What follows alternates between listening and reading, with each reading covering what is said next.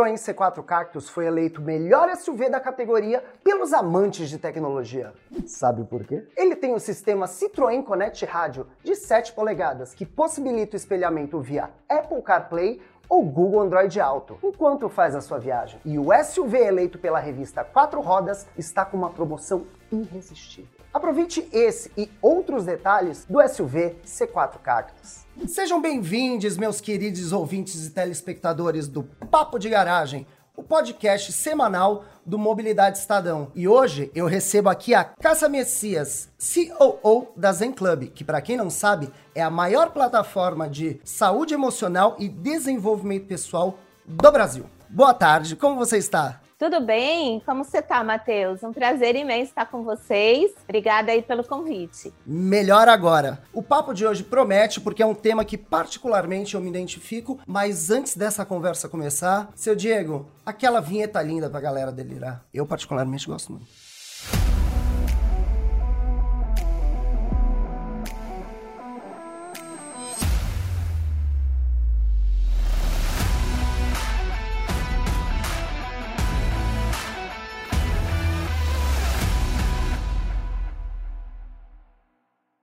Cássia, mais uma vez, muito obrigado pela sua presença no Papo de Garagem. E eu não sei se você sabe, mas a dinâmica aqui é correria, porque a gente é mobilidade, é movimentação o tempo inteiro. Então a primeira pergunta é na lata. E aí eu te pergunto: o isolamento social e a mobilidade reduzida durante a pandemia afetaram a saúde mental do brasileiro? Só afetaram, né, Matheus? Eu acho que a gente está vendo aqui números, está rodando pesquisas para tentar pegar um contexto mais profundo, mas o fato é, esse mês ainda, o, a Covid Psic, junto com a Universidade eh, Federal de Santa Maria, o FSM, acabou de fazer uma pesquisa pegando os números da ordem de 65% das pessoas perguntadas sobre como está a sua saúde mental, diz que piorou depois do Covid, né? Então, claro que tem nessa pesquisa alguns pontos aí medindo a melhora. Nos, a gente está passando quase dois anos aqui, né? Tem um estágio de melhora com a vacina e tudo mais. Mas o fato é, sim, piorou, impactou bastante. Sim. E, e, a gente não tem como ignorar esse fato, né? Além dessa pesquisa que a gente já falou, é importante lembrar que um levantamento da consulta remédios mostra um aumento de 113% na procura de medicamentos ansiolíticos e antidepressivos destinados ao tratamento do que a gente está falando, né? De depressão e de transtornos associados a essa questão da pandemia. Então, antes da pandemia e depois, não só tivemos a sensação de estar com a saúde mental prejudicada, como consumimos mais remédios dessa área, né? reforçando os nossos pontos. Sim, é mais remédio, mais tempo dentro de casa, mais, mais, e aí como que a gente fica com tudo isso? A sorte é que agora temos o teleatendimento, correto?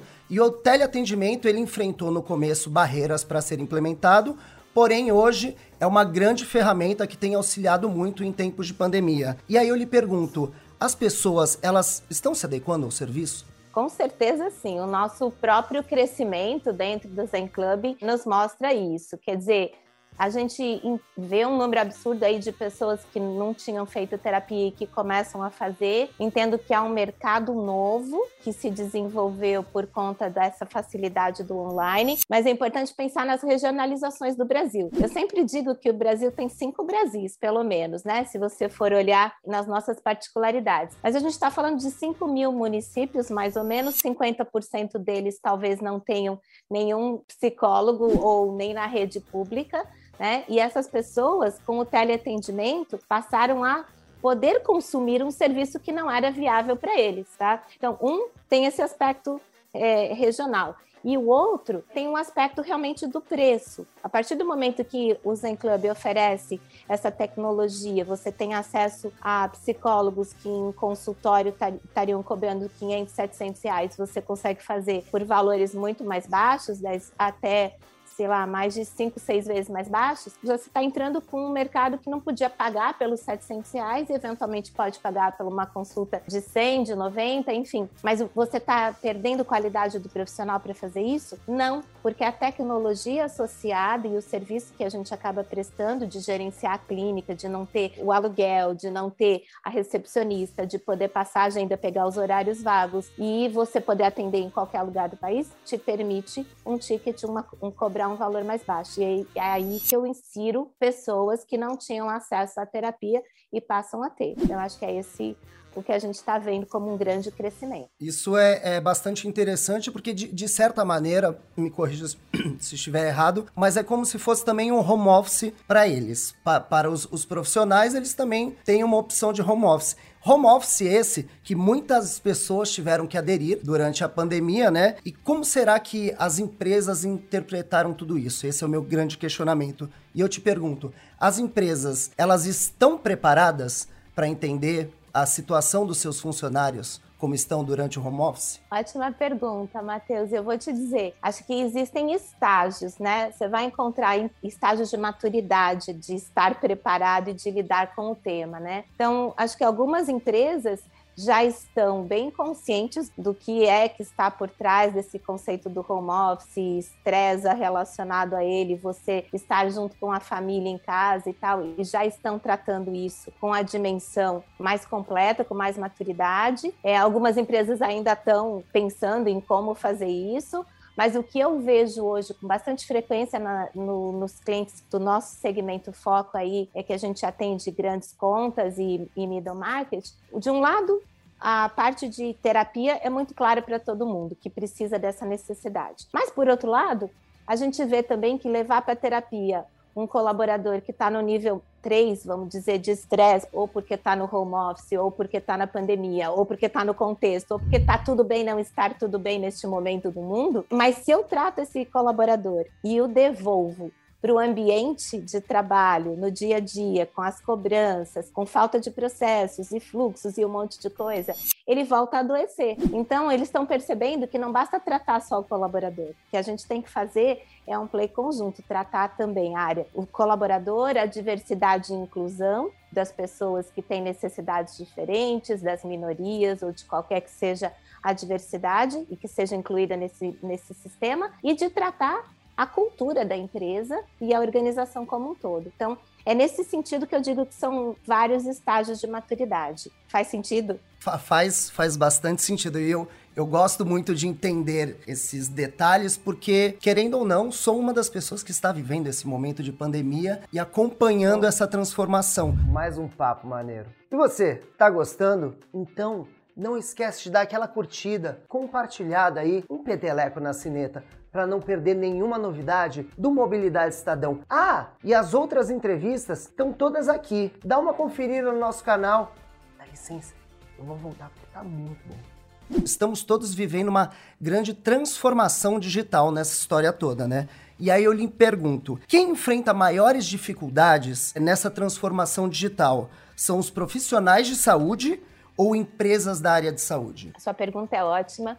E eu vou fazer um gancho, tá? Essa é uma área de paixão minha, porque eu costumo dizer, eu venho de, de 20 anos mais, né? Senão você vai fazer a conta da minha idade, mas eu venho de muito tempo pensando assim: as pessoas sempre falam de transformação digital na organização, mas a gente tem que ver o que significa a transformação digital do humano, né? O que é a transformação digital nas pessoas? Quando você fala nos profissionais de saúde, eu lembro sempre que você tem uma pessoa ali. Então, a gente vai passar por se conhecer melhor e por trabalhar as nossas competências socioemocionais que a gente não está acostumado. Eu não aprendi isso na escola, eu não aprendi isso na faculdade. Eu chego no mercado de trabalho, as empresas não me ensinam isso, elas me ensinam um currículo funcional, né? Então você tem uma academia de vendas, você tem um treinamento de liderança, mas você não aprende a acolher as suas emoções. E aí, ó, Sandra, de repente, com a pandemia, com a sociedade digitalizada, com a transformação digital, eles dizem, poxa, as minhas competências vão ser automatizadas e o computador está lidando, a tecnologia está o tempo todo comigo. Como é que eu convivo. Agora sim, o que me diferencia disso é a minha competência socioemocional. Então, é a minha capacidade de ser resiliente, é a minha empatia, é a minha possibilidade de gerenciar uma emoção e saber que ela é temporária, que vai passar, ou o que, que eu estou sentindo, é entender o colega, é fazer um trabalho melhor em grupo, enfim. E esse é o trabalho que a gente também desenvolve nos profissionais de saúde quando vai colocá-los no ambiente online. Então, tem competências para operar no ambiente digital e o Zen Club investe muito em fazer isso, não só recrutar esse profissional, mas em prepará-lo. Então, tem um Zen Academy, no Zen Office você é treinado, ele recebe um onboarding para lidar melhor com essas tecnologias e ele mesmo é instruído a tratar as pessoas que vão chegar com essas questões, né, sintomáticas aí e entender onde é que ela está tendo mais dificuldade. Então, sim, um desafio grande para esse lado. Do outro lado, você me perguntou para as empresas, né? Para as empresas, eu acho que é por esse lado que a gente falou das competências de reconhecer que eles têm um trabalho de readiness, né, um trabalho de preparar essa força de trabalho agora com essa cabeça nova de gerenciar emoções e competências soft skills e também de, de pensar na segurança. Hoje em dia, quando você fala de ambientes distribuídos e aí toda a segurança de dados, isso também ainda é uma área de preocupação das empresas quando você digitaliza, traz todo mundo para o home office e tal, mas entendo que a tecnologia já existe para a gente tratá-la. Então é um desafio para todo lado, por isso que a gente está com essa situação de saúde mental tão grande, porque é todo mundo operando muito fora da caixinha e, e sem um book muito claro do que fazer. Muita no improviso coisa, e na mudança constante. É, muita coisa ao mesmo tempo, na mesma hora para a mesma hora, né? É aquela, aquela, enxurrada de informações, a gente é, é facilmente acessado em qualquer meio digital, que isso também, até colocando no meu caso, de vez em quando, quando você já acorda, já quer olhar o celular, eu falei, não, vou tirar cinco minutinhos aqui, antes de olhar, antes de mergulhar nesse, porque você mergulha de fato no universo digital ali, tem hora que fica até mais difícil sair, e é bom ver que até os profissionais que estão cuidando da gente por meio do digital, eles também estão sendo cuidados, então a gente está numa, numa grande cascata de cuidados. Ai, que bom, me sinto, me sinto mais acolhido é. no momento assim. Perfeito, a gente até usa esse termo, cuidar de quem cuida, quando a gente entra para acolher o RH, por exemplo. Então, super bem colocado esse teu ponto. A gente tem que lembrar o líder também, né? A gente está falando isso do desafio das organizações, só mais um gancho. É, como líder, eu brinco, a gente está segurando as ansiedades do time e não tem super mulher, né? começa por reconhecer, não tem super mulher, não tem super homem algum. Então, às vezes, a gente também precisa exercitar a competência Brené Brown aí da vulnerabilidade, né? Isso também tem que ser treinado, isso também é um desafio para a liderança atualmente. Muito, muito bom. Tá Muitos tá desafios. Que, que, papo enriquecedor e eu insisto em dizer isso. Vocês de casa já devem estar manjando, mas para mim passa muito rápido porque eu tenho só mais uma pergunta, mas que eu irei que eu irei fazer e aí eu lhe pergunto, antes de irmos, onde estão as melhores oportunidades de negócio para as health techs aqui no Brasil? Sou super suspeita, né? Porque eu vou te dizer que tá na área de saúde mental. Não, mas vamos bater um papo aqui, não, e sem bias, tá?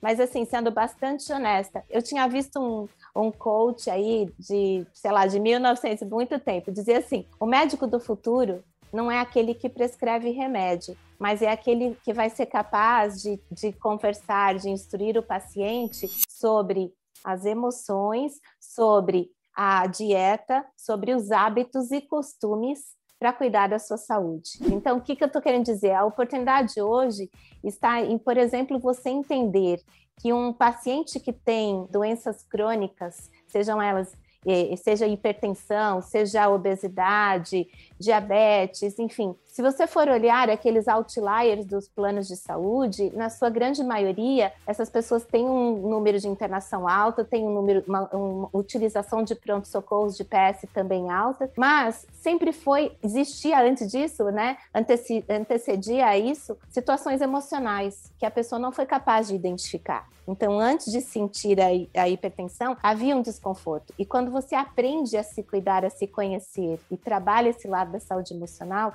a gente impacta, inclusive, o custo que existe na saúde assistencial dessas empresas e na saúde ocupacional sob o ponto de vista do índice de absenteísmo, do índice de presenteísmo, o engajamento das pessoas. Então, a oportunidade está em tratar dessa forma que pode ser a tal sonhada medicina integrativa. Talvez se eu tratar o emocional, eu consigo resolver isso. É, é menos pessoas faltando no trabalho por crise de pânico, por burnout, que são licenças de período muito grande. Você tem em média 50 dias de parada, em níveis mais altos, essa pessoa não volta, ela passa um ano e não consegue voltar para o trabalho, muitas vezes, né? Isso passando a ser um workforce injury, né, um liability para a empresa, isso vai ser um passivo incrível. Então, a gente tem que tratar preventivamente. Por isso que eu digo que aqui está uma oportunidade é, grande. Então, enfim, acho que olhar a coisa pelo conhecimento, Acho que historicamente o humano conheceu o corpo, então dizia, me conheço porque eu sei como é que eu domino o meu corpo, como é que eu corro, como é que eu faço yoga, mas acho que agora a gente está passando por um nível de consciência expandida, até de maneira geral. Eu me conheço quando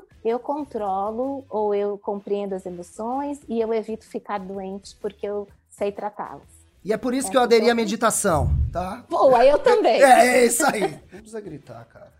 E é por isso que eu aderi e tem me feito muito bem, assim. Depois até te indico um livro ótimo que eu li e me ajudou em ba bastante coisa. Ah, e em falar em dar dicas, eu tenho aqui a minha dica douro. Hey, lembre-se bem, nem sempre tudo vai estar bem e tá tudo bem. Cássia, mais uma vez, muito obrigado por esse papo enriquecedor e confortante. Muito bom ter, ter pessoas assim que, que dão um, um fio de esperança em saber que tem pessoas que vão cuidar muito bem da nossa cabecinha, porque é muito necessário. Boa, eu que te agradeço, Matheus. Foi ótimo bater um papo e espero colaborar com pessoas e cuidar de muitas vidas e de muitas empresas. Tenho certeza que estará cuidando. Pessoal, vocês curtiram? Eu me amarrei demais. Espero que tenham gostado. Nos vemos na próxima semana, no próximo Papo de Garagem. Forte abraço. O Citroën C4 Cactus foi eleito melhor SUV da categoria pelos amantes de tecnologia. Sabe por quê? Ele tem o sistema Citroën Connect Rádio de 7 polegadas, que possibilita o espelhamento via Apple CarPlay ou Google Android Auto, enquanto faz a sua viagem. E o SUV eleito pela revista Quatro Rodas está com uma promoção irresistível. Aproveite esse e outros detalhes do SUV C4 Cactus.